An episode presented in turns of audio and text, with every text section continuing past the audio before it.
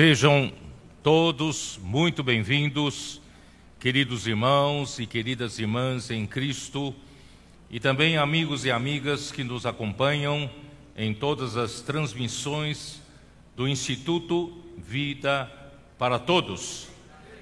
Nós estamos ainda dentro do contexto do tema geral Nossa missão, a edificação do corpo de Cristo e o título da mensagem 4 é A Bênção do Filho, Redenção e Encabeçamento. Os versículos da Bíblia são Efésios 1, do versículo 7 ao 12. Antes de começar a mensagem, eu queria que todos os irmãos soubessem que nós estamos em um momento muito alegre porque recebemos todos os coordenadores e todos os CEAPs do Brasil todo esta semana, tanto para participar do CEAP que está em Lorena e também no PAC que está aqui em São Paulo. E foram dias memoráveis ou inesquecíveis. E ontem na sexta-feira à tarde, ontem, nós tivemos comunhão maravilhosa com eles e também estão juntos os gerentes das cooperativas. Estão no terceiro céu. E nós também. Irmãos, uma coisa boa é que eles perceberam que também no SEAP, porque eles sempre tiveram dificuldade em alinhar as lições no SEAP. Porque nós começamos muito tempo atrás com várias lições básicas sobre as verdades e também mais tarde sobre lições de vida e de edificação. Mas eles perceberam que ali o Senhor dirigiu a prática do SEAP em Lorena de aplicar as lições extraídas da própria palavra profética porque ali estão também muitas verdades fundamentais, e se houver necessidade de alguma especificamente, eles podem aplicar. Mas o importante é que todos os coordenadores e todos os CEAPs perceberam a grande vantagem disso e que todos ficaram imersos na palavra que o Senhor está falando ultimamente com todos nós. Isso gera uma, uma combustão orgânica, uma explosão. Por quê? Porque a palavra profética, ela é como um combustível que nos alimenta para fazer a obra de Deus. E com o combustível e com, a, com o espírito que eles exercitam, e quando chegam nas ruas, saindo com os irmãos do PAC, eles começam a aplicar na pressão das ruas, tudo que eles foram recebidos, eles receberam essa carga de energia que vem através da palavra profética. E a palavra profética fez com que eles ficassem nesses dias por imersão, imer, imergidos no encargo do Senhor através da palavra, e a palavra também serviu de direção de combustível, de conteúdo para eles aplicarem na comportagem. E de vez em quando eles paravam e ruminavam uma mensagem. Mesmo você pode achar que eles estão perdendo tempo, mas não. Depois de meia hora de ruminar uma mensagem, eles estavam loucos e loucos, cheios do Espírito, para fazer a vontade do Senhor. E às vezes no, no caminho, no Uber ou no transporte, eles estão é, ruminando a palavra. Irmãos, essa imersão na palavra fez toda a diferença. E eu quero dizer para todos os irmãos e irmãs das, da igreja, nós também podemos fazer isso. Nós não precisamos ouvir a palavra de cada semana, ou a live de quinta-feira, ou a palavra de domingo, meramente né, como um ouvinte. Se puder, irmãos, tome nota. Compre um caderno, né, tome nota de todas as mensagens, de toda a palavra. Eu fazia assim, eu comprava um caderno em cada semestre, eu fazia uma margem relativamente grande em cada página. E no espaço normal fazia minhas anotações. E depois, na, quando eu ouvi pela segunda vez, eu percebo que deixei escapar muito conteúdo.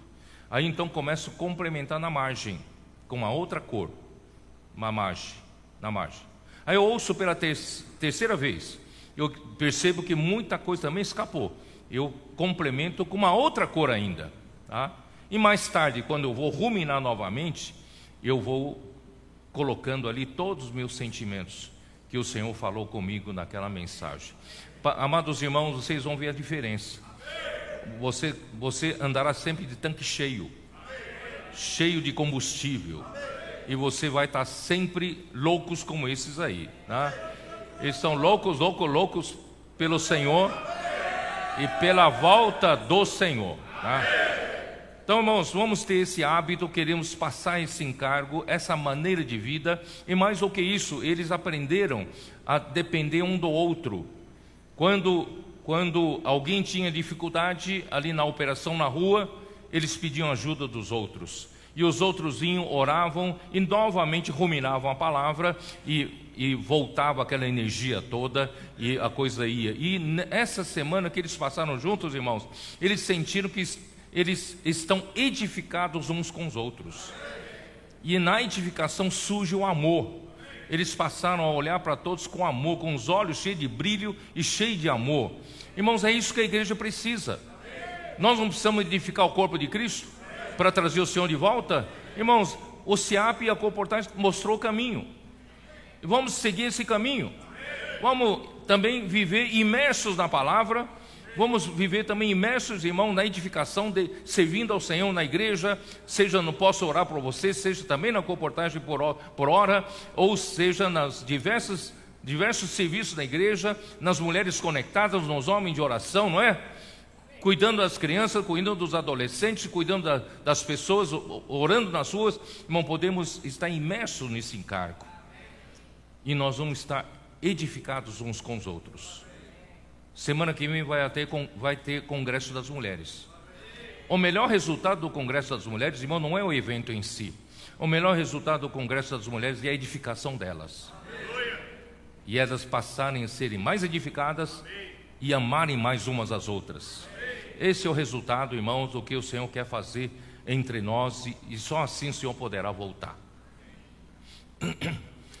Ó Senhor Jesus, estamos no contexto de Efésios capítulo 1, eu tenho um pouco tempo, começou um pouco tarde hoje, porque ninguém, ninguém ia segurar essa água, né?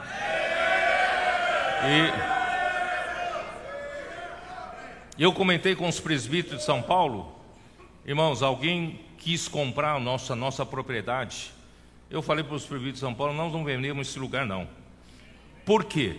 Porque esse, esse piso aqui do, do auditório foi especialmente calculado para os irmãos pularem aqui.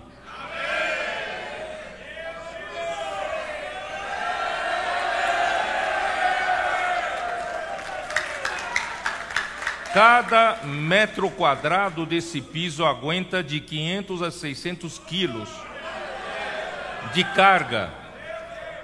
Então, quando nós alugamos um auditório, os irmãos fazem conferência, começam a pular, eu falo: peraí, maneira aí, porque nós vamos derrubar um piso.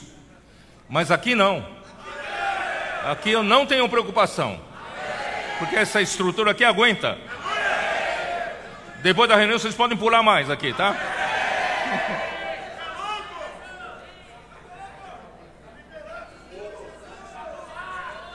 Efésios 1, versículo 3.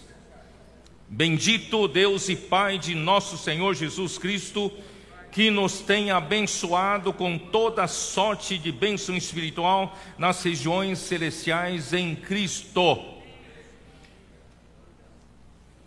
Nós acabamos de vir do encargo de Mateus. E em Mateus, Deus falou com a igreja de que Cristo é aquele que foi ungido para executar a sua comissão ou a sua missão. E a sua missão é gerar a igreja através da sua morte e ressurreição. E a sua comissão, irmãos, é edificar a sua igreja. Somente quando a igreja estiver edificada, as portas do Hades não prevalecerão contra ela. E assim, irmãos, o reino de fato surgirá e a igreja se unirá a Cristo e nós vamos juntamente com Cristo derrotar o anticristo com seus seguidores. E de vez nós vamos acabar com esse domínio do príncipe das trevas sobre essa terra, fazendo o povo nessa terra sofrer tanto. Vamos acabar com isso, com essa festa, com essa farra. Por isso, irmãos, a igreja não é uma coisa. O Senhor então comissionou a Cristo, mas também no final de Mateus 28, no capítulo 28, o Senhor passou essa comissão para a igreja. Nós temos essa missão de edificar o corpo de Cristo. Você não está aqui apenas para reunir com alegria, né, melhorar sua vida espiritual com a sua família, não só isso. Estamos aqui, irmãos, para trabalhar, para resgatar mais pessoas das trevas, trazer para a edificação da igreja e ao servir o Senhor na igreja e na obra, na pregação do Evangelho, nós estaremos sendo edificados uns com os outros. E essa edificação sólida vai derrotar as portas do Hades.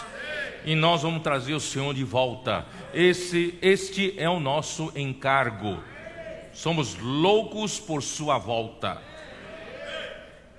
Por isso, irmãos, a igreja que vai levar a cabo essa grande comissão de fazer a vontade de Deus, terminar a comissão que Cristo recebeu e Cristo deu para a igreja. Então, a igreja, queridos irmãos, não pode ser meramente uma coisa terrena. A igreja, embora esteja na terra, ela não é terrena, ela é celestial, ela é espiritual.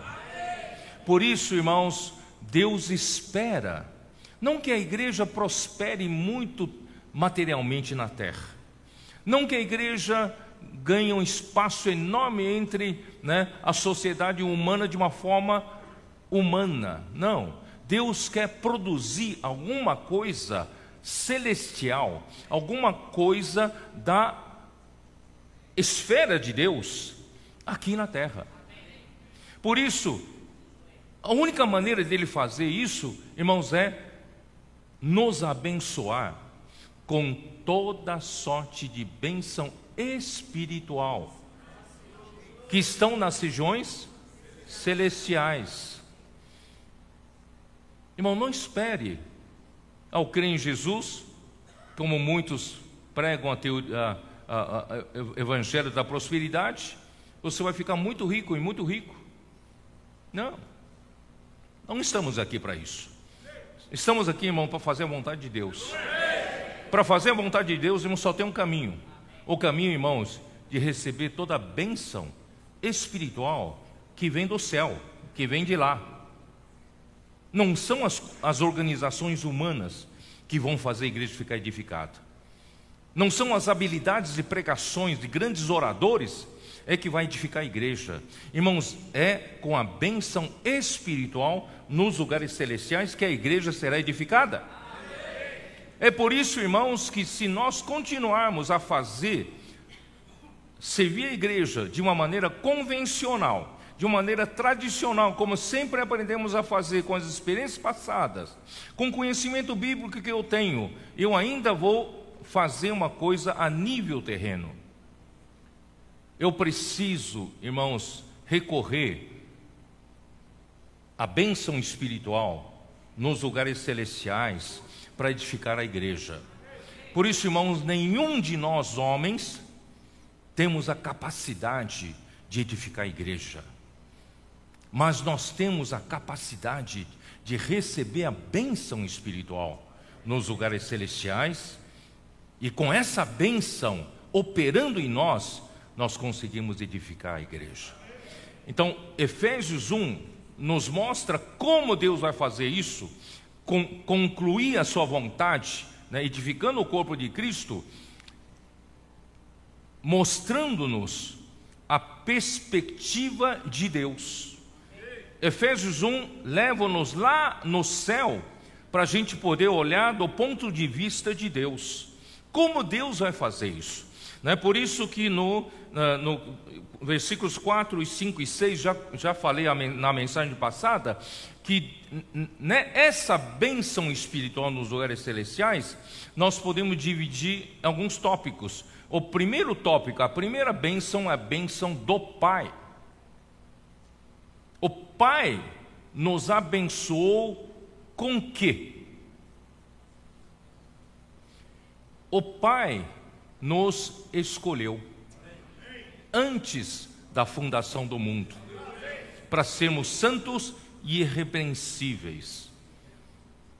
Dentre tantas e tantas e tantas pessoas, o Senhor escolheu você. No meio de uma multidão, o Senhor escolheu você. Você não está grato? O Senhor escolheu você para você ser santo e irrepreensível. E não só isso, Deus predestinou você. O que, que é predestinar? Em grego, tem um sentido de marcar para determinado destino. É o seguinte: é como se você tivesse várias caixas de embalagens que você precisa embalar mas você precisa colocar uma etiqueta, não precisa? Para saber de quem é e para onde vai essa caixa. Então Deus, Ele um dia escolheu você. E Ele também marcou você. Você sabia que você tem a marca de Deus? As pessoas em volta não enxergam, mas Satanás enxerga. Os anjos caídos enxergam. E os anjos de Deus também enxergam. Você tem uma marca, marca de Deus. E sabe o que está escrito nessa marca? Você está destinado para a filiação.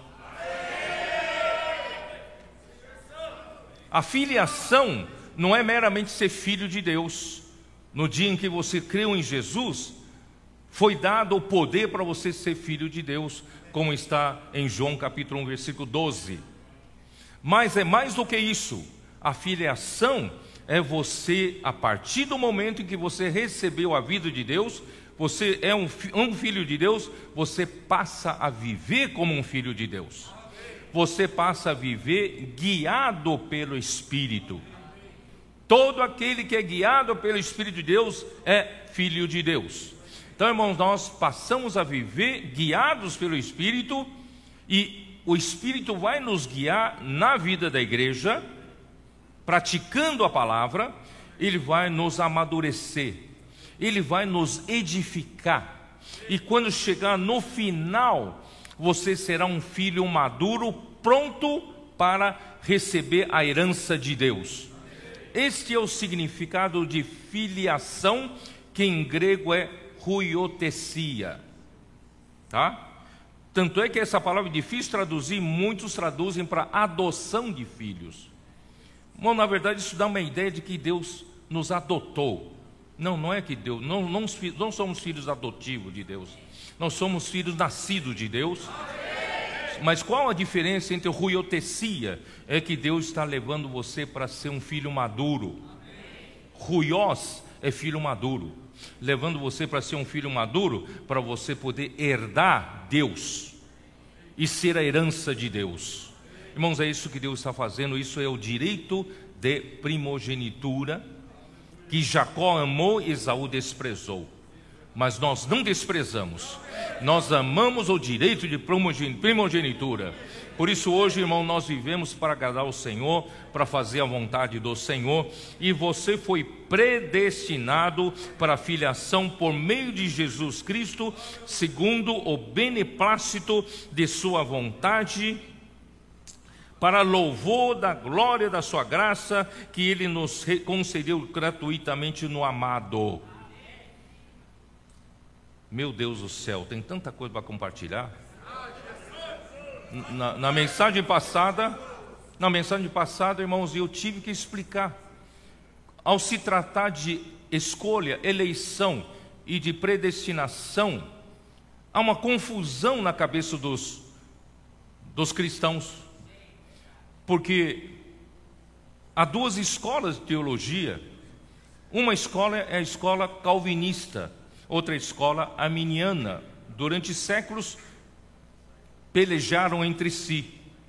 Porque a escola calvinista fala que a nossa eleição e predestinação né, são totalmente predeterminadas por Deus soberanamente e ponto final. Certo? Deus predestinou que você é um escolhido, você vai ser um predestinado, Pronto, não depende do homem. Depende do homem, certo?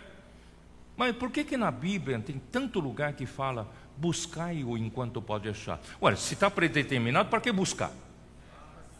Não é? E fala para a gente pregar o Evangelho, quer seja oportuno, quer não. Então, para que pregar o Evangelho se tudo está predeterminado? Os irmãos entenderam? Então há essa confusão. E os arminianos vão para outro, outro extremo. Outro extremo que não, depende das, das obras de, dos homens, depende do que o homem fizer. Mas o Romanos 9 mostra que não depende das obras dos homens. E Romanos 10 fala que não depende de quem quer nem de quem corre. Ou então como fica? Ficamos num dilema, numa enrascada. De um lado tem a predeterminação de Deus, é claro na Bíblia, princípio de, de predeterminação soberana de Deus, mas por outro lado, a Bíblia vem nos encorajando a pregar o Evangelho, para buscar o Senhor, não é? Então, como é que funciona isso? Ah, nós descobrimos em 1 Pedro capítulo 1, versículo 2, que diz que a eleição é segundo a presciência de Deus. Deus ele está na eternidade, ele já ele tem acesso ao tempo no tempo que ele quiser. Ele não está limitado no tempo, nós estamos. Eu não consigo mais voltar ontem, para ontem, mas ele pode. Ele está na eternidade, ele pode me acessar ontem, pode me acessar amanhã. Vocês estão entendendo? Mas então ele, a eleição dele é segundo a presciência. Mas por outro lado, a Bíblia é claro de que a presciência do quê? Ele vai me conhecer fazendo o bem? Mas a Bíblia fala que não é pelo bem ou mal que eu fizer, não é pelas minhas obras, não depende se eu quero ou se eu, se eu corro. E como é que fica? Irmãos, graças ao Senhor, eu não tenho tempo para falar demais, mas irmãos, nós descobrimos uma revelação tremenda. Ninguém falou sobre isso. Irmão, é a fé. Realmente não é pelas minhas obras, mas quando eu creio, Deus tem a presciência que eu criei. A fé me leva a ter acesso às coisas espirituais. Não é? Senhor Jesus. Será que eu tenho que provar alguma coisa aqui ainda? Porque eu quero ir para frente. Bom, vamos lá. Ó, Romanos 9, só para vocês não ficarem com a pulga atrás da orelha. Né? Romanos 9, versículo, versículo 11 fala: E ainda não eram gêmeos, se tratando de Jacó e Isaú. E ainda não eram gêmeos, os gêmeos nascidos, nem tinham praticado o bem ou o mal, para que a, o propósito de Deus quanto à eleição prevalecesse não por obras, mas por aquele que chama. Então fique bem claro que não é por obras, não é porque você é bonzinho, porque você fez coisas boas, não, não depende disso, mas depende do que então? Versículo 30, versículo 30, Romanos 9: Que diremos, pois? Os gentios que não buscavam a justificação vieram a alcançá-la, todavia que decorre da fé. Israel que buscava a lei de justiça não chegou a atingir essa lei. Eu não sei se vocês têm ideia de como os judeus que realmente buscam o Senhor e buscam Deus, buscam a justiça da lei, eles são sérios. Se um dia tiver oportunidade você acompanhar os judeus, seja em Jerusalém, seja em alguma sinagoga, tem alguns que são muito fanáticos, radicais, né? os ortodoxos, eles ficam praticamente todo o tempo eles puder, ali dentro do, da sinagoga ou de, do, de, algum lugar, eles ficam diante de, um, de, um, de uma, uma, uma escritura aberta, talvez seja Talmud, alguma coisa assim, eles ficam rezando, orando.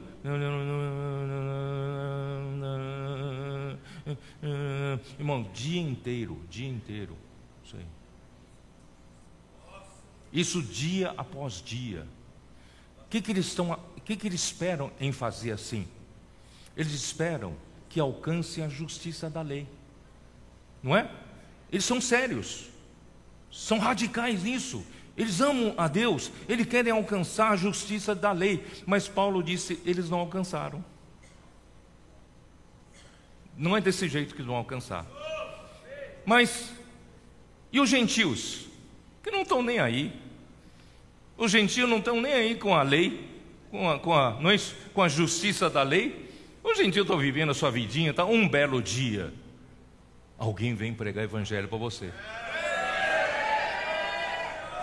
você, você não estava nem aí com Deus, nem com a justiça decorrente da fé, da, da lei, e um dia alguém fala do, de Jesus para você. E o que aconteceu? O Senhor teve misericórdia, aí que entra a misericórdia. O Senhor teve misericórdia que aquele dia foi tocado no coração e você creu. E quando você creu, você recebeu a justiça que os judeus buscam pela lei, não acham. E você que não busca a justiça da lei, você creu no Evangelho e achou, encontrou. É isso que está dizendo aqui, ó. Os gentios que não buscavam a justificação vieram alcançá-la. Todavia, todavia, aqui decorrer da fé, Israel que buscava a lei de justiça não chegou a atingir essa lei. Por quê? Porque não decorreu da fé e sim como que das obras, não é pelas obras. E tropeçaram na pedra de tropeço, como está escrito: Eis que ponho em Sião uma pedra de tropeço e rocha de escândalo, que é Jesus, e aquele que nele crê não será confundido. A diferença, irmãos, é crer. Como é que você sabe que você foi eleito pelo Senhor? De repente, um dia, você, antes de crer, você era confundido como todos. Você não era separado. Você não foi marcado, né? Mas um dia, um dia, você creu. Quando você creu, você não é mais confundido. Mas como Deus tem a presciência, ele já sabia que um dia você creu, você irá crer, por isso que ele já te escolheu e predestinou. Escolheu antes da fundação do mundo e te predestinou. Vocês entenderam? Então não é pelas nossas obras. Por isso, irmãos, esse caminho da fé é maravilhoso, maravilhoso. A gente precisa viver pela fé todos os dias da nossa vida. O justo viverá por fé. Por isso, irmão, nós temos a fé na palavra profética. Simples e obedientes. Não é isso? E o Senhor faz milagres entre nós acontecendo, tudo é por causa da fé. Vamos continuar a viver pela fé, servir ao Senhor pela fé, irmãos. tudo vai acontecer de, da, da, das coisas da área espiritual, da área da, celestial, vão acontecer nos nossos dias e a igreja será edificada. Eu não posso falar mais do que isso, porque meu tempo já foi, né? Irmãos, vamos prosseguir. Eu, li o versículo 6 de Efésios, vamos lá. Efésios 1, 6. Eu vou ler de novo, tá? Para louvor da glória da sua graça que ele nos concedeu gratuitamente no amado. Então, em seguida, ele começa a nos levar para a bênção do amado de Deus, levar para a bênção do filho. Mas antes de levar para a bênção do filho, ele, ele traz um louvor, o louvor da glória da sua graça. Eu não sei se você nunca estranhou que o louvor, né, é mais comum você falar vamos louvar a graça que nos deu, que Deus nos deu em Cristo, não é isso? Louvar a graça, louvar o presente que Deus nos deu, louvar né, esse Cristo que Deus nos deu, louvar a graça, mas aqui fala louvar a glória da graça. Você alguma vez já perguntou? Por que o louvor é louvor da glória da graça? A glória é o resultado esperado por Deus quando Ele nos deu a graça. Não sei se vocês entenderam. Deus nos deu a graça. Deus nos deu o próprio Cristo. Deus em Cristo veio de graça para nós. E nós recebemos toda a graça por meio de Cristo e desfrutamos de toda a bênção espiritual nas regiões celestiais em Cristo. E qual é o propósito de Deus te dar graça para você poder desfrutar Deus, receber toda a bênção de Deus na graça? Deus quer, espera um resultado. Esse resultado é a glória. Tá? Colossenses 1, 11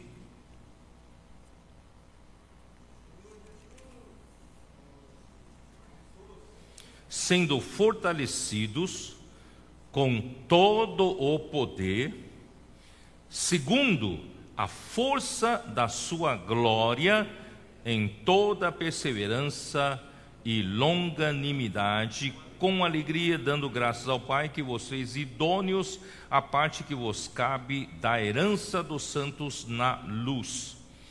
Essa frase, segundo a força da sua glória.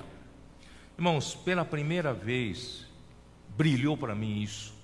Ora, para mim a glória sempre foi um esplendor, uma luz, não é isso? Um brilho, é a glória. Sempre entendemos assim.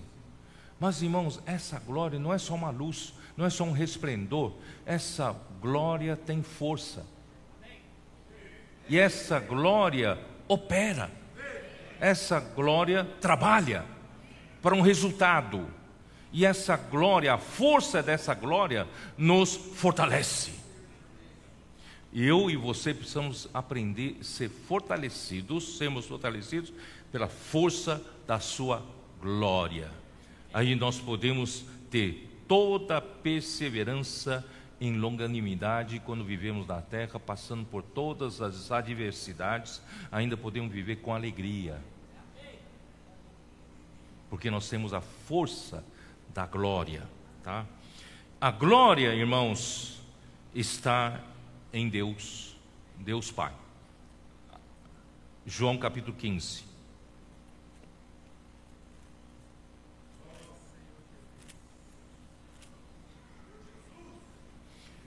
João capítulo 17, perdão. João capítulo 17.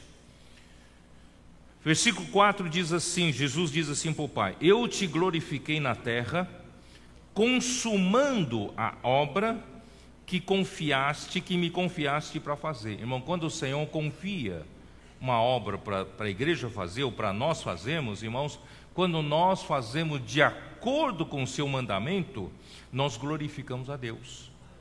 Então, glorificar a Deus não é só gritar glória a Deus, glória a Deus, mas é fazendo o que o Senhor nos conferiu para fazer. nos confiou para fazer. Né? Se o Senhor nos confiou para pregar o Evangelho, resgatar as pessoas, quando nós assim fizermos, nós estaremos glorificando a Deus. Jesus glorificou a Deus fazendo a vontade, a obra que Deus lhe confiou a fazer. Versículo 5: E agora glorifica-me, ó Pai. Glorifica-me, ó Pai, contigo mesmo. Irmãos, então quem é glória? É glória, é o próprio Deus, é próprio Deus. A glória é Deus Pai. Glorifica-me, ó Pai, contigo mesmo. Glorifica-me, ó Pai, tu és a glória. Glorifica-me, né? E que mais? Com a glória que eu tive junto de ti antes que houvesse o um mundo, antes de existir a criação, na eternidade passada, o filho estava na glória do pai, porque o filho é unido com o pai e o pai é a própria glória. Mas agora o filho foi enviado por pai para se tornar um homem. E esse homem Jesus não era, não é, seria ainda um corpo estranho na glória do Pai. Vocês entenderam? Porque foi gerado aqui na terra. Mas chegou a hora dele morrer, Jesus morrer. E na sua morte, irmãos, e na sua ressurreição, ele seria glorificado. Estou falando de Jesus, homem.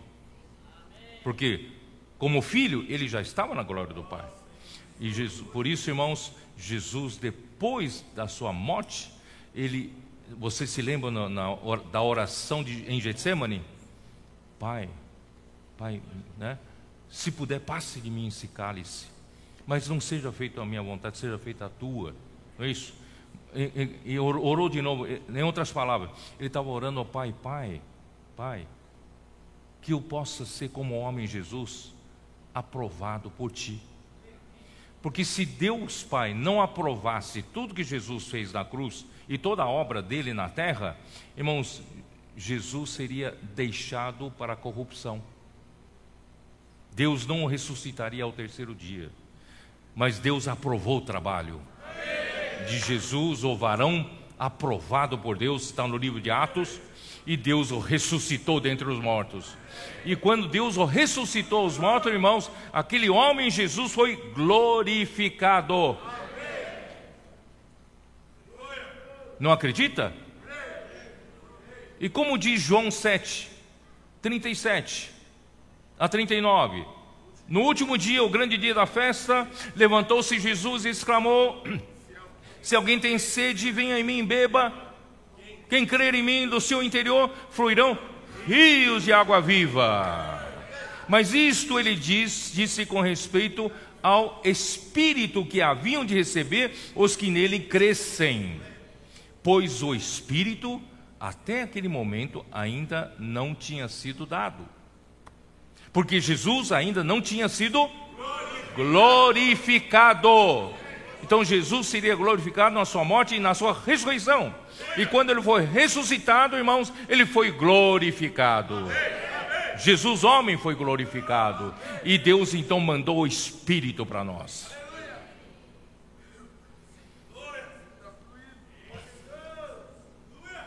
Isso revela que na graça que Deus nos deu no seu Filho Jesus Cristo, Filho amado, está o próprio Pai, que é a glória. Vocês entenderam? Deus nos deu a graça por meio de Jesus. E essa graça, irmão, que foi dado para nós como presente de graça, está o próprio Pai que é a glória. E esse Pai que é a glória, o que Ele quer fazer conosco? Nos glorificar, nos fortalecer. Entendeu? E a qual possui força capaz de nos fortalecer com todo o seu poder.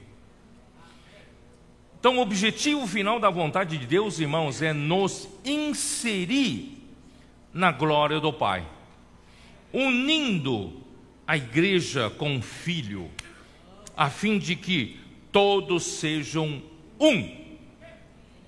O Pai no Filho, o Filho no Pai também seja a igreja em Deus, a fim de que sejamos aperfeiçoados na unidade por meio do trabalho da glória. Isso está em João 17, versículos de 21 a 20, 24. Dá uma olhada. Então, o objetivo de Deus nos dar sua graça é isso aí, a fim de que todos sejam um.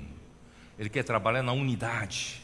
A edificação traz a unidade, a fim de que todos sejam um, como és tu, ó Pai, em mim. Olha que unidade maravilhosa, unidade orgânica divina. O Pai está no Filho, como és tu, ó Pai, como és tu, ó Pai, em mim e eu em ti. Essa unidade, irmãos, não é unidade de comer pizza junto, não. Essa unidade é intrínseca à vida de Deus, é orgânica.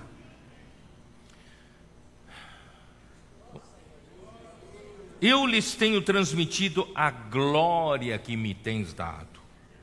Irmãos, é importante a gente receber a glória no Pai o próprio Pai. Quanto mais a gente recebe, irmãos, mais nós somos aperfeiçoados nessa unidade. Né? Eu lhes tenho transmitido a glória que me tens dado para que sejam um, como nós o somos. Nesses, nessa semana, os coordenadores dos CEAPs e os gerentes das cooperativas passaram um tempo junto imersos na palavra profética, tendo experiências maravilhosas na comportagem, dependendo um do outro, eles foram mais edificados. Eles saíram dessa semana mais um. Ou não? Você olha para cada um deles, você não vê indivíduo, você vê que eles são um, são um bloco, e o Senhor fez trabalho em poucos dias quatro, cinco dias. Imagina que Ele não pode fazer, irmão, na vida da igreja. Mais, mais dias, se nós também estivermos imersos na palavra e servimos junto ao Senhor, nós vamos ser tão edificados, irmão, nós vamos ser um. Satanás não vai conseguir achar nenhuma, nenhum, nenhum ponto de apoio para ele alavancar a divisão entre nós, não é? Porque nós somos um como o Pai é um no Filho, Filho com o Pai, e nós, pela glória, pelo trabalho da glória, nós em Deus. Ó Senhor Jesus. Eu neles e tu em mim, a fim de que sejam aperfeiçoados na unidade. Irmãos, estamos sendo aperfeiçoados nessa unidade. Não é uma unidade que o homem consegue fazer, irmãos, é a unidade de Deus. Por isso precisamos da bênção espiritual nos lugares celestiais né? para que o mundo conheça que tu me enviaste e o, o amaste como também amaste a mim. Irmãos, depois do resultado da unidade é amor. A gente começa a amar um ao outro. Eu tenho certeza que quando eles chegaram ali, né? Quando se chegaram ali, quem sabe um não ia muito com cara do outro não, né? Mas, mas agora, mas agora um ama o outro. E não é, não é um amor fabricado, um amor de Deus, na edificação.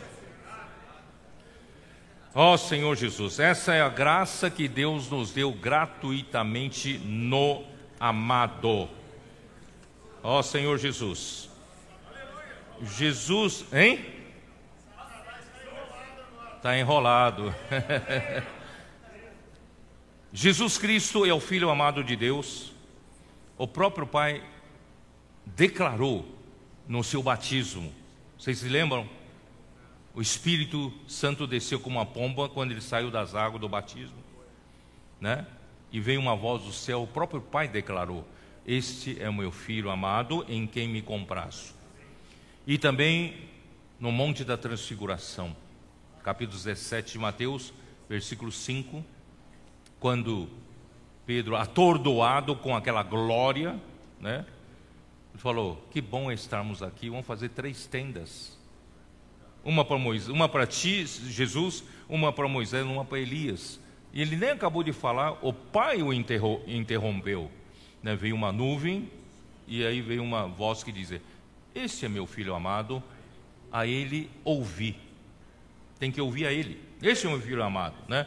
Então, irmãos, nós todos somos escolhidos para recebermos gratuitamente essa graça no amado, o amado Filho de Deus. Sempre é por meio dele, tá? Então, no qual, vamos continuar lendo Efésios 1. Vamos dar sequência, né?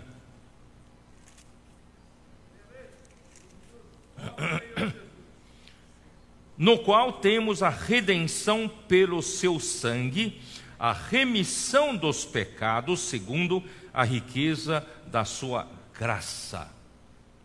Irmãos, se não houvesse a redenção realizada pelo Filho de Deus, jamais teríamos acesso, irmãos, à bênção espiritual nos lugares celestiais em Cristo.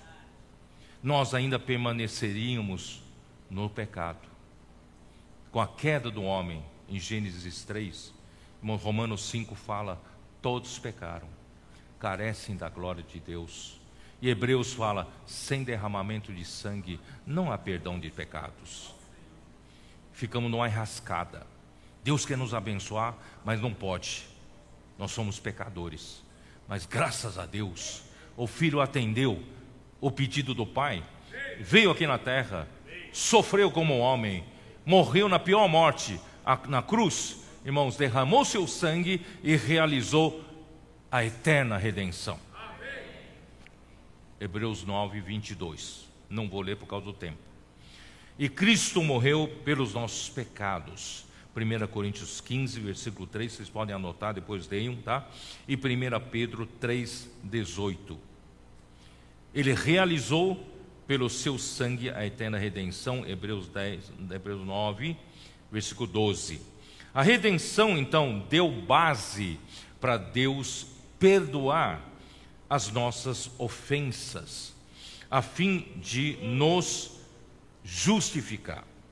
Nós somos, nossos pecados foram perdoados e Deus nos justificou. É o que eu falei da justiça decorrente da fé. Bastou você crer, você foi justificados, tá? Não, isso aí eu vou ler, vai, vamos ler rapidamente. Uh, Romanos 5. Senão daqui a pouco você não fica impressionado com isso. Tem, tem, que, isso tem que impressionar você. Né? Romanos 5, versículo 16. O dom, entretanto, não é como no caso em que somente um pecou, porque o julgamento derivou de uma só ofensa para condenação. Por que eu estou usando essa palavra ofensa? Chamando a atenção essa palavra ofensa, porque em Efésios fala da ofensa. Eu vou explicar. Tá? Uma só ofensa para condenação, mas a graça decorre de muitas ofensas para a justificação. Então nós somos justificados. E se, no versículo, uh, deixa eu ver, versículo 18, para ganhar tempo. Pois assim como por uma só ofensa veio o juízo sobre todos os homens para condenação, assim também por um só ato de justiça veio a graça sobre todos os homens para a justificação que dá vida. Amém. Porque como pela desobediência de um só homem muitos se tornaram pecadores, assim também por meio da obediência de um, muitos se tornarão justos. Não é maravilhoso? Ó Senhor Jesus. E a justi... versículos 1 e 2 do capítulo 5 ainda. Romanos 5. Justificados, pois, mediante a fé. Não é pelas obras, é pela fé. Justificados, pois, mediante a fé, temos paz com Deus por meio de nosso Senhor Jesus Cristo, por meio de quem obtivemos igualmente acesso pela fé a esta graça, no, na qual estamos firmes e gloriamo-nos na esperança da glória de Deus. Vocês estão entendendo que o objetivo final, irmãos, é alcançar glória, tá? Ó oh, Senhor, vamos continuar lá, Efésios, Efésios 1. Estou tentando correr um pouquinho para poder dar tempo para falar tudo. Hum, versículo 1, capítulo 1, versículo 8. Que Deus derramou abundantemente sobre nós em toda a sabedoria e prudência. Irmãos, é muito interessante esse versículo, muitas vezes você passa batido por cima e não entende nada, tá?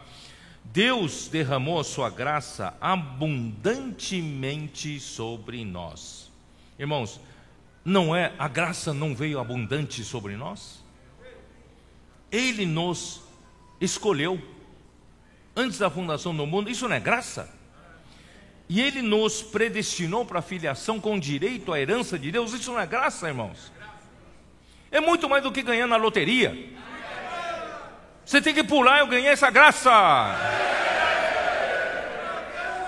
Essa graça, graça abundante, é abundante, não é pouco não. Ó oh, Senhor Jesus, como vamos ganhar como, né? A herança de Deus com filhos maduros. Mas o pecado entrou no homem, fez o homem perder a possibilidade de receber essa bênção espiritual nos lugares celestiais que Deus havia preparado para o homem. Então Deus enviou o seu filho e com seu sangue realizou a redenção. Irmãos, o perdão das nossas ofensas. Aqui fala o perdão, né? Deixa eu ver onde está. Aqui está a, a remissão, né? Dos pecados. Essa palavra pecados aqui, na verdade, são ofensas. A mesma palavra ofensa para Romanos 5 que nós lemos, tá? Então, nós ofendemos a Deus, mas graças a Deus, pelo seu sangue, né, ele realizou a redenção e Deus perdoou as nossas ofensas. Para poder dar tudo que Deus tem no versículo 14, dá uma olhada no versículo 14, o qual é o penhor da nossa herança até o resgate da sua propriedade em louvor da sua glória. Quer dizer, nós vamos receber Deus como nossa herança quando nós chegamos à maturidade, chegamos, ganhamos a filiação completa, tá? Então, vamos lá, vamos continuar. Por que aqui fala em toda sabedoria em e prudência? Aqui preciso explicar um pouco. A sabedoria, irmãos, é necessária para planejar segundo o desejo da vontade de Deus, isto é, a sabedoria é necessária na fase do projeto, do plano e do propósito. E a prudência é necessária na fase da execução.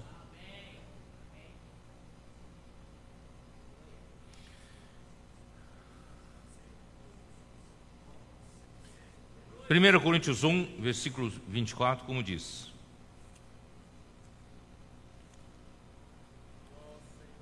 Primeiro Coríntios 1, versículo 24. Mas, para os que foram chamados, tanto judeus como gregos, pregamos a Cristo, que é o poder de Deus e sabedoria de Deus. Versículo 30 mas vós sois dele em Cristo Jesus, o qual se nos tornou da parte de Deus sabedoria e justiça e santidade e redenção. Cristo é a sabedoria de Deus. Agora vamos para Provérbios capítulo 8. Provérbios capítulo 8.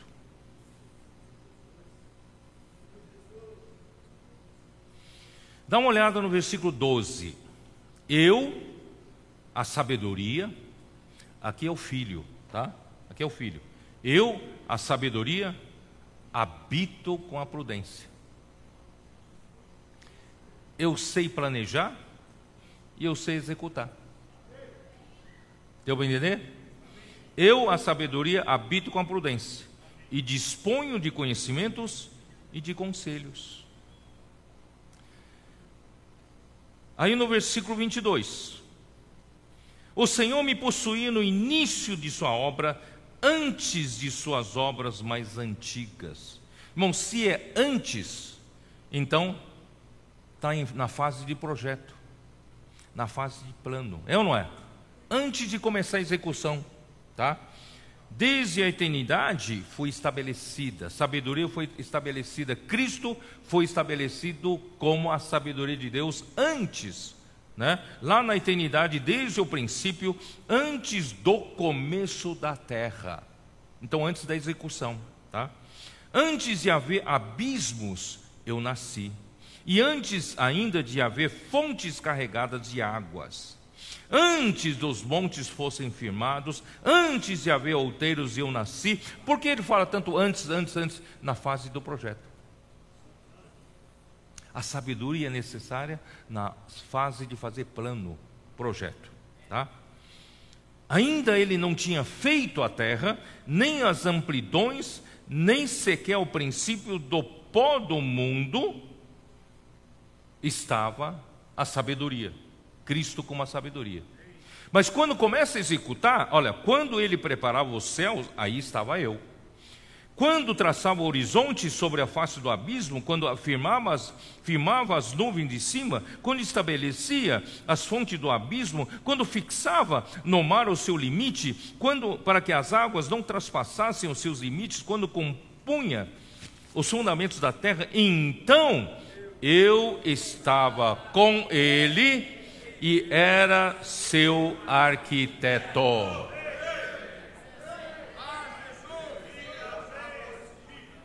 Cristo é a sabedoria de Deus para planejar. Cristo é a prudência de Deus para executar. Ele é o arquiteto. Senhor Jesus. E o pai e o filho, irmãos, qual era o plano? Qual era o plano? O plano, irmãos, é o homem. O centro do plano é o homem. Por quê? Porque antes da, da criação do mundo, né, o pai e o filho viviam numa harmonia, numa felicidade só. Versículo 30, parte segunda, segunda parte. Dia após dia, eu era as suas delícias. Ou, na versão King James atualizada, né, ele era o prazer do Pai. O filho era o prazer do Pai. E folgando perante ele em todo o tempo. E na King James atualizada é eu e, e eu vivia feliz a seu lado. Era uma felicidade só. Porque o pai é a fonte da felicidade. Deus é a fonte da alegria. Você sabia disso ou não? Você sabia que quando tudo isso terminar, irmão, Deus fizer o seu propósito, nós vamos voltar para Deus?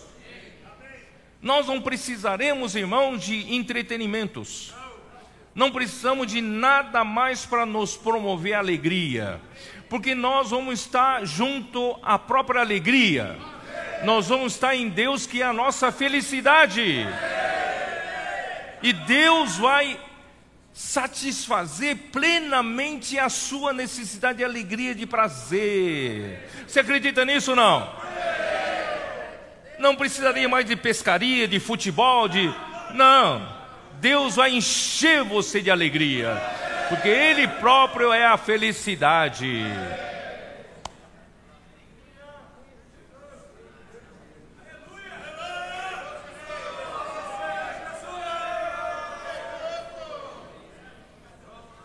Você sabe que você sabe que uma pessoa, acho que o, o irmão me passou uma estatística. Sabe quantas pessoas pesquisam no Google como posso ser feliz?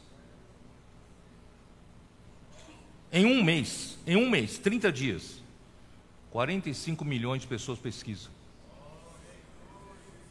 Como posso ser feliz?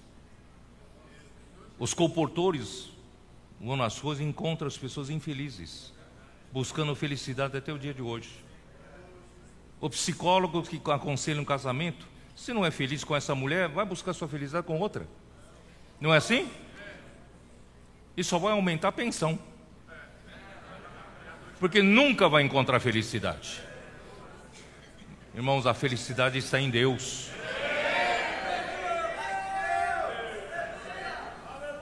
Essa semana vocês experimentaram a verdadeira felicidade. Esses homens aqui estão felizes demais. Vocês percebem que estão transbordando? Eles estão transbordando de alegria.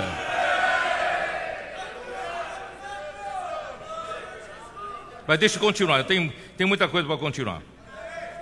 E o pai então vivia em harmonia com o filho, irmãos. Na verdade, não precisa de mais ninguém, não precisa de mais nada. Mas aprove a Deus abrir um tempo no espaço. Não, um tempo, um, abrir um espaço de tempo para poder Deus introduzir o homem. Porque o objetivo final desse plano é incluir o homem nessa alegria, felicidade plena. Por isso, aqui no versículo 31, regozijando-me no seu mundo habitável, achando as minhas delícias com os filhos dos homens. Então o Senhor não só ele o pai, ele tinha uma vontade não só continuar vivendo feliz com o filho, mas ele resolveu criar um homem e fazer esse trabalho maravilhoso do homem, que é encher o homem com, as, com a bênção espiritual nos lugares celestiais, para que o homem pudesse, irmãos, ser tomado de toda a sua vida e natureza, para poder ser o que? Inserido através da glória nele. E ao inserir em Deus, participa da sua alegria, participa da sua felicidade. Esse é o objeto, objetivo final. Vocês estão me entendendo ou não? Ó oh, Senhor Jesus!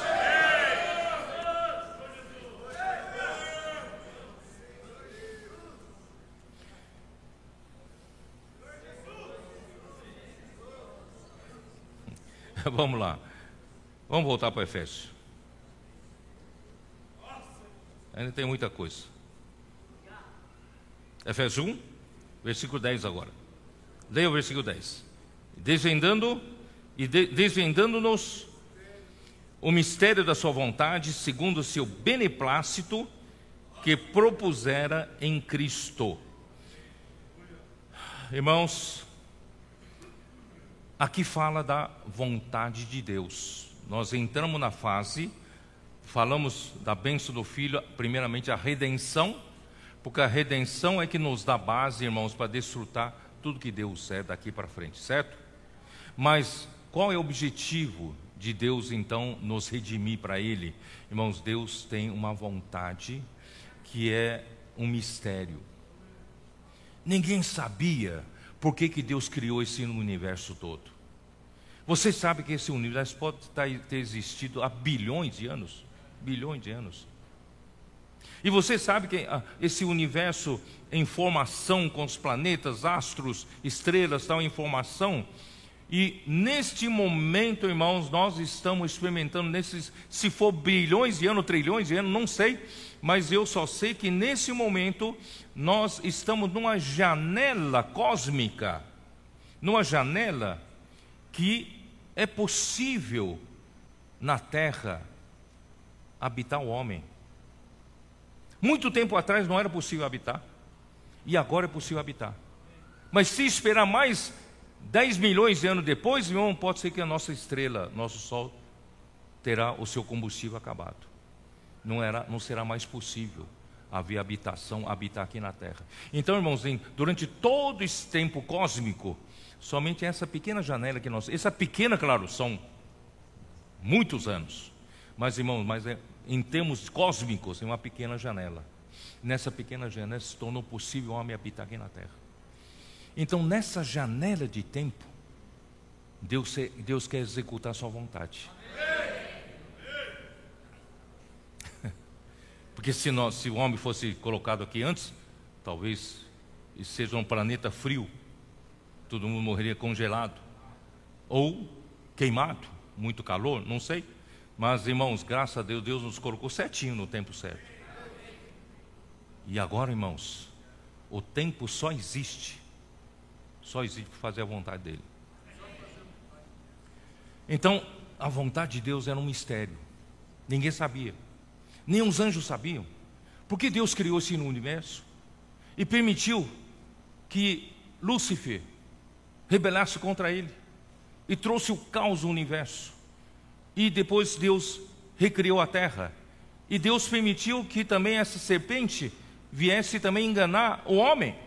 E o homem que também caiu, virou uma confusão aqui na terra. A corrupção entrou, pecado entrou, irmãos, é uma história de tragédia após tragédia. Então os anjos não entenderam também para que Deus fez tudo isso para virar essa bagunça, esse caos todos, todo. É ou não é? É um mistério. Mas irmãos, Deus tem uma vontade. A sua vontade é forte. Ninguém vai contra a sua vontade. Ele vai realizar a sua vontade. Então, segundo o mistério da sua vontade, esse, essa, né, vou dizer assim, vou, vou colocar assim: o mistério da sua vontade, irmãos, tudo tem origem na vontade de Deus. Cristo participou da fase do projeto e da execução do seu plano, mas é segundo o beneplácito da sua vontade. Que, que é? Então, tudo parte do ponto de vista de Deus Pai. Deus Pai tem uma vontade. Essa vontade precisa ser satisfeita. Essa vontade precisa ter, Deus precisa ter alegria, prazer em, em ter essa vontade feita. Então o filho, o filho, de acordo com a vontade do pai, ele, ele entendeu a vontade do pai, então ele fez o plano. Vocês entenderam? Então tudo parte da vontade. A vontade do pai e o filho fez o projeto. E o filho participou da execução. E está ainda participando da execução. Tá? Então, tudo parte da vontade de Deus. A vontade de Deus, irmãos, sempre foi um mistério, nada se sabia a, a, respeito da razão pela qual Deus criou todas as coisas, mas foi dada a Paulo a revelação desse mistério e a de fazer convergir em Cristo todas as coisas.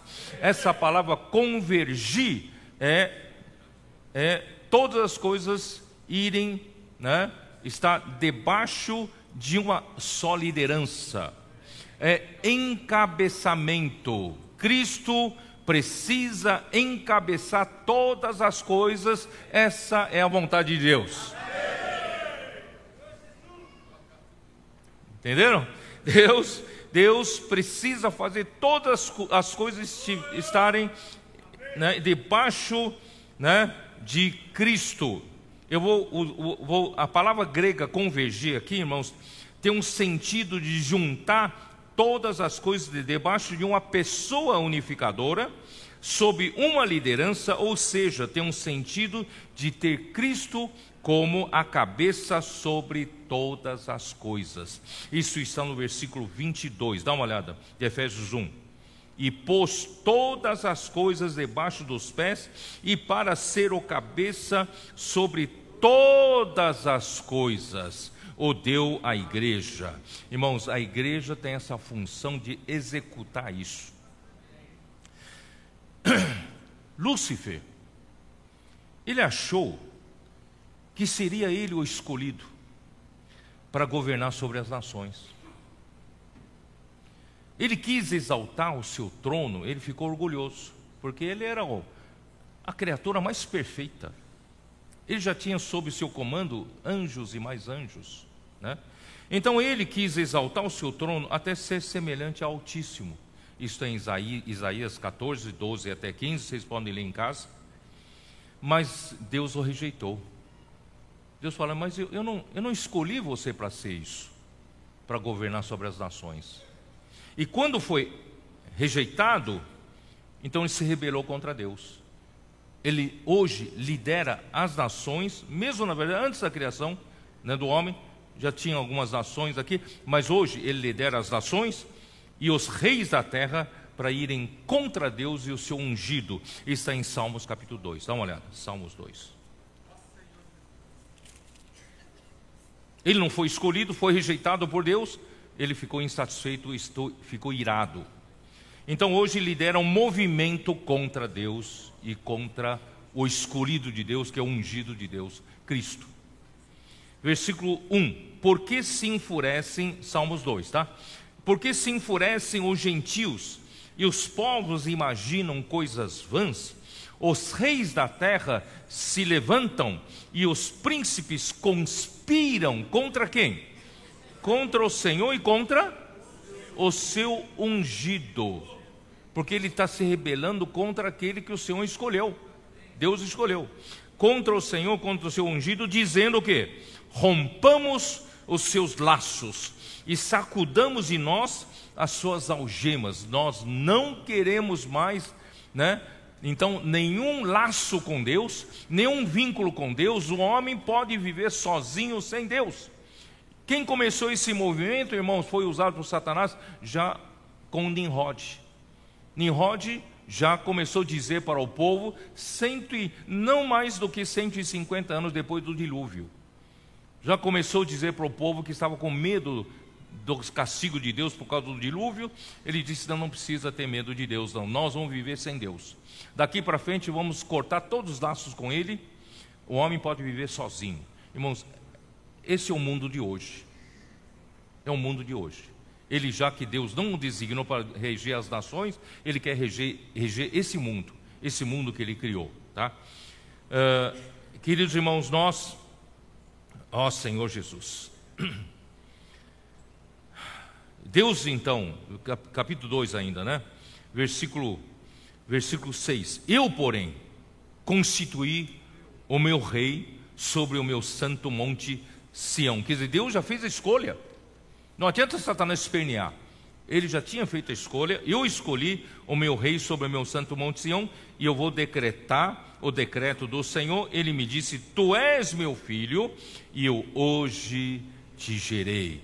Na ressurreição, quando Jesus foi glorificado, ele foi gerado um filho de Deus. O homem Jesus foi gerado um filho de Deus. Aí versículo 8: Pede-me e eu te darei as nações por herança e as extremidades da terra por possessão. Ao ungido de Deus Jesus Cristo que Deus escolheu, ele vai dar o que? As nações por herança, ele vai possuir a terra e com, a, com, a, com vara de ferro as regerás e as despedaçarás como um vaso de oleiro. Irmãos, Deus escolheu a Cristo. Por isso, Cristo, é importante Cristo encabeçar todas as coisas. E esse encabeçamento de Cristo, irmãos, está em curso, em pleno curso no universo.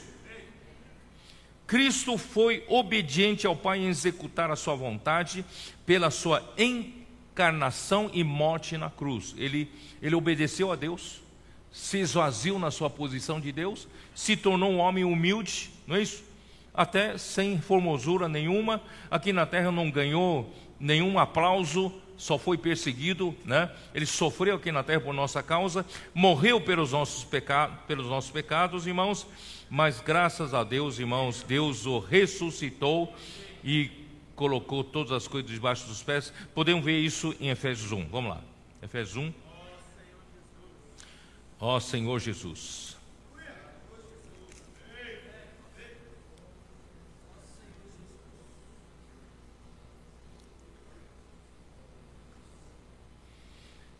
Vou ler desde o versículo 17. Para que o Deus de nosso Senhor Jesus Cristo, Pai da glória, vos conceda espírito de sabedoria e de revelação no pleno conhecimento dele iluminados os olhos do vosso coração. Vamos pedir para o Senhor iluminar os olhos do nosso coração, para conseguir enxergar isso do ponto de vista de Deus. Né?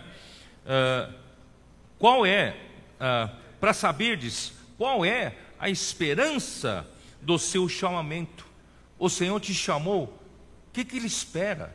Quanta expectativa tem quando Ele te chamou? Né? Qual é a riqueza da glória da sua herança nos santos? Irmãos, aqui diz a herança, essa herança, irmãos, Essa herança somos nós. Nós somos a sua herança. E quanto de glória vai operar na sua herança e também no fim Deus será a nossa herança. Essa herança é recíproca. Então, irmãos, Deus está trabalhando através da sua glória na sua herança e também Deus será nossa herança. Versículo 19: E qual a suprema grandeza do seu poder para com os que cremos, segundo a eficácia da força do seu poder, o qual exerceu ele em Cristo, ressuscitando-o dentre os mortos, fazendo-o sentar à sua direita nos lugares celestiais. Irmãos, ele morreu por nós, Deus o ressuscitou. Deus o glorificou, o homem Jesus foi glorificado. E não só isso, Deus o trouxe à sua direita. Ele subiu até a direita do trono de Deus. Ele está nos lugares celestiais. Por isso que Deus pode hoje nos abençoar com toda a benção espiritual nos lugares celestiais. Mas onde fica esse, esses lugares celestiais? Onde fica? É acima de todo o principado e potestade, e poder, e domínio, e de todo nome que se possa referir, não só no presente século, mas também no vindouro. Esse, esse Cristo que foi, esse Jesus Cristo, que foi injuriado aqui na terra, foi perseguido, foi morto injustamente, e a pior morte aqui na terra, como junto com os dois ladrões. Mas esse Jesus, irmãos, Deus o aprovou. Deus o glorificou.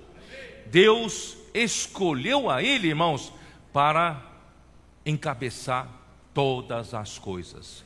Então ele elevou a ele para lugares celestiais, acima de qualquer autoridade, qualquer poder.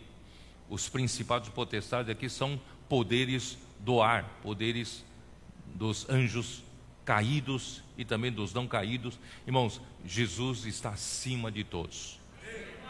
Tá? É para quê? Para estar acima para quê? E pôs todas as coisas debaixo dos pés. Irmãos, Jesus, Deus já pôs todas as coisas debaixo dos pés porque Ele está nos lugares celestiais.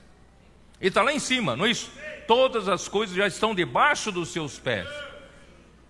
Mas, Ele é cabeça da igreja. Cabeça já está lá. A, a cabeça já alcançou esse nível de estar acima de todas as coisas. Mas, irmãos, o corpo dele, a igreja, está aqui na terra. Então, cabe à igreja executar essa realidade da cabeça que já está acima de todas as coisas, executar isso aqui na terra. Não sei se vocês estão me entendendo, mas e, e pôs todas as coisas debaixo dos pés, e para ser o cabeça sobre todas as coisas, o deu à igreja. Porque a igreja ainda está aqui na terra. Então ele, Deus deu Cristo para a igreja como cabeça. Ora, se a nossa cabeça está no céu, em lugares celestiais, esse corpo, irmão, pouco a pouco vai sendo o quê? Vai sendo enchido dessa realidade, ou não é? Por isso, irmãos, nossa cabeça está no, tá nos lugares celestiais e Deus está nos enchendo de toda a bênção espiritual nos lugares celestiais. Dali a pouco nós vamos ser celestiais. Por isso, irmão, nós temos que sair fora da caixa. O serviço tradicional, convencional, não vai fazer esse trabalho extraordinário, porque esse trabalho não é humano, esse trabalho é sobre-humano, é sobrenatural, trabalho de Deus. Só Deus pode fazer isso. Por isso, irmão, por isso que funciona a palavra profética. Porque a palavra profética, quando você crê, você é submisso, você obedece, a palavra faz a sua obra. Não é homem fazendo, é Deus fazendo por meio do homem. E Deus está fazendo esse trabalho, queridos irmãos. Ó oh, Senhor Jesus. E o que Pai prometeu, irmãos, o Filho prometeu ao Pai, será executado em Salmo 110, versículos 1 a 3. Vocês que estiveram comigo ontem, talvez vocês tenham o privilégio, tiveram o privilégio de receber toda a revelação que eu falei ontem. Talvez não tenha muito tempo de apresentar aqui para os irmãos, mas vocês receberam de antemão. Tá? Mas vou continuar, vou tentar falar um pouco, vou tentar falar um pouco para vocês. Em Salmo 110, versículo 1 diz assim: Disse o Senhor ao meu Senhor: Assenta-te à minha direita, até que eu ponha os teus inimigos debaixo dos teus pés. Então, tá, quem vai executar isso é a igreja, certo? O Senhor enviará de Sião o cetro do seu poder dizendo: domina entre os teus inimigos. Irmão, Sião é quem luta na terra hoje, na terra hoje, pelo reino. Porque a fortaleza de Davi, ali era chamado de Sião. É onde defende o reino, né? Ali é chamado de Sião. Irmão, nós somos esses que não estão dormindo como os demais. Estamos apercebidos estamos acordados, estamos muito, muito, muito despertos para defender o reino e lutar pelo reino, lutar pela edificação do corpo de Cristo. Tem um grupo aqui que é Sião, e esse Sião vai dar o cetro do poder do filho, sabia? Cristo vai receber o cetro do seu poder de Sião. Aí no versículo 3 diz assim: apresentar-se-á voluntariamente o teu povo no dia do teu poder, com, santo, com, com santos ornamentos, com orvalho emergindo da aurora, serão teus jovens. Me, me ajudem na tradução King James atualizado, me ajudem. O teu povo apresentará voluntário. Me ajudem aqui. No, né? Aqui, ó. O teu povo se apresentará generoso no dia da convocação. O Senhor já convocou, tá? Já convocou. O teu povo aqui, irmãos, o teu povo aqui é a igreja. Graças a Deus a igreja está se apresentando. Porque Deus convocou. Nos montes santos mais numerosos do que gotas de orvalho no seio da aurora, tu terás teus exércitos de jovens santos. Irmão, Deus está cumprindo essa profecia. Chegou o momento da aurora. No seio da aurora vai, vão aparecer como gotas do orvalho, né?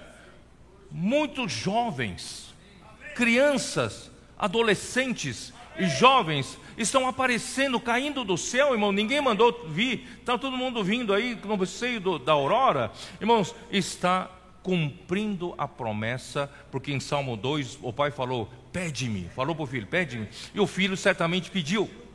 E Deus está convocando o seu povo para se apresentar como exército e juntando jovens. Irmão, hoje é tempo de jovens nessa luta final, irmãos, essa fase final agora, irmão, nós precisamos de jovens.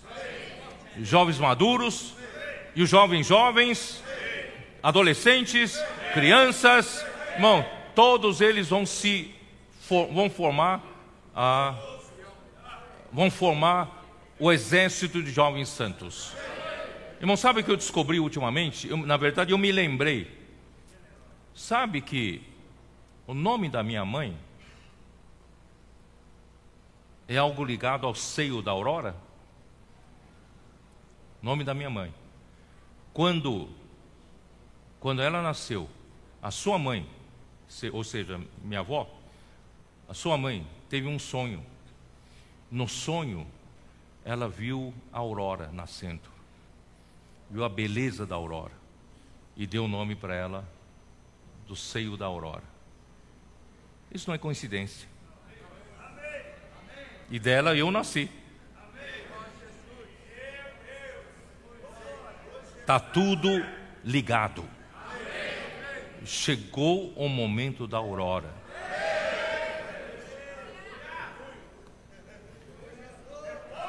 Senhor Jesus. Aí vou um pouquinho mais adiante, ainda tenho alguns. Posso falar mais alguns tempinhos? Vamos voltar para Efésios. Efésios 1. A minha aguenta mais alguns minutos para o almoço? Aguenta? Tá, vamos lá. Efésios 1. Vamos lá. Eu precisava terminar de falar isso aqui. Se não conseguir terminar o resto, não tem problema, mas isso aqui tem que falar. No versículo 10, de fazer convergir nele na dispensação da plenitude dos tempos. Eu tive toda uma tarde para falar com eles ontem, eu não vou conseguir falar tudo. Eu vou tentar resumir alguma coisa. Irmãos, na dispensação, essa palavra dispensação é oikonomia. Ou seja, na execução do plano de Deus. Tudo isso que eu falei até agora, irmãos, a escolha, a predestinação, a redenção e agora o encabeçamento de Cristo, irmão, tudo isso partiu da vontade de Deus. Deus queria isso. E o filho sabia que Deus queria isso. O filho então planejou. O filho então executou e está executando. Vocês estão entendendo? E essa execução, ah, por isso o filho ajudar a, a criação. O que é a criação, irmãos? Deus habita na eternidade. Com Deus, irmãos, não tem limitação do tempo e espaço.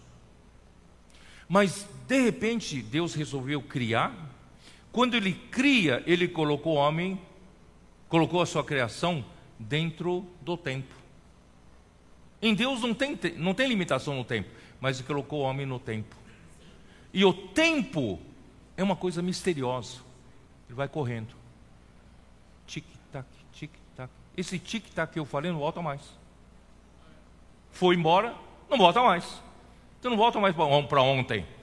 É uma coisa misteriosa o espaço volta, né? Eu levo isso aqui para o espaço aqui, ó. Eu posso trazer de volta, mas o tempo não volta. Certo? Por quê? Para que serve o tempo? Para que serve o tempo? Irmãos, é justamente para Deus, no tempo, colocou o homem na terra. Por isso, irmãos, eu não tenho, não tenho nenhuma vontade, irmãos, nem curiosidade, irmão, de, de, de tomar aquele foguete Space X para ir para Marte. Porque toda a vontade de Deus vai ser feita aqui na Terra.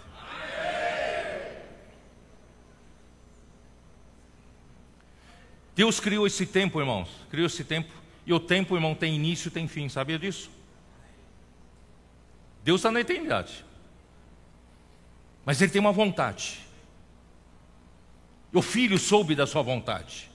Era um mistério, mas o filho soube. O filho disse: Eu vou planejar para te dar, te dar alegria, te dar prazer. Que prazer é esse? É criar homem. Para que o homem pudesse ter a sua vida, a sua natureza. Para que esse homem terreno criado com pó da terra, mas ele foi criado, na verdade, pelo sopro do Deus divino. Ele foi criado como uma, como uma alma vivente, mas é como uma eternidade que Deus colocou no coração do homem. O homem está aqui na terra, irmãos, na verdade, para poder viver no tempo. E para quê? Para executar o que Deus deseja. Então Deus deseja fazer, a partir desse corpo terreno, vivendo aqui na terra, irmãos, Deus quer produzir alguma coisa eterna, espiritual, celestial e divina. Ele quer produzir aqui. Eu vou falar uma coisa, talvez te choque. Nós que vivemos aqui na terra, nós, nós somos como irmãos casulos para Deus gestar uma coisa divina, celestial, espiritual, para um dia essa gestação, quando terminar, irmãos, vai nascer essa criatura.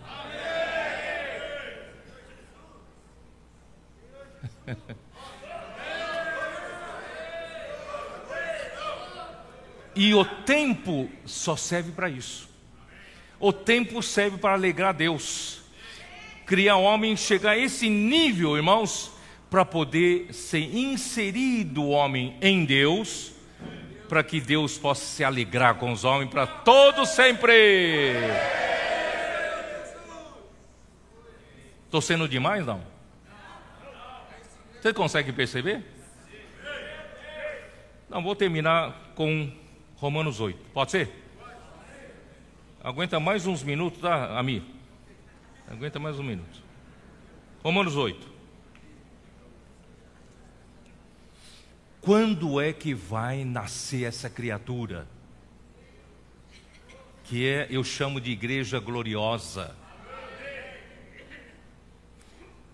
Versículo 18. Porque para mim, tenho por certo que os sofrimentos do tempo presente não podem ser comparados com a glória a ser revelada em nós.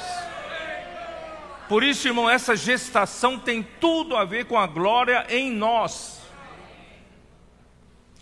A ardente expectativa da criação aguarda a revelação dos filhos de Deus. Quando essa gestação terminar, irmãos, vai ser revelada a revelação dos filhos de Deus.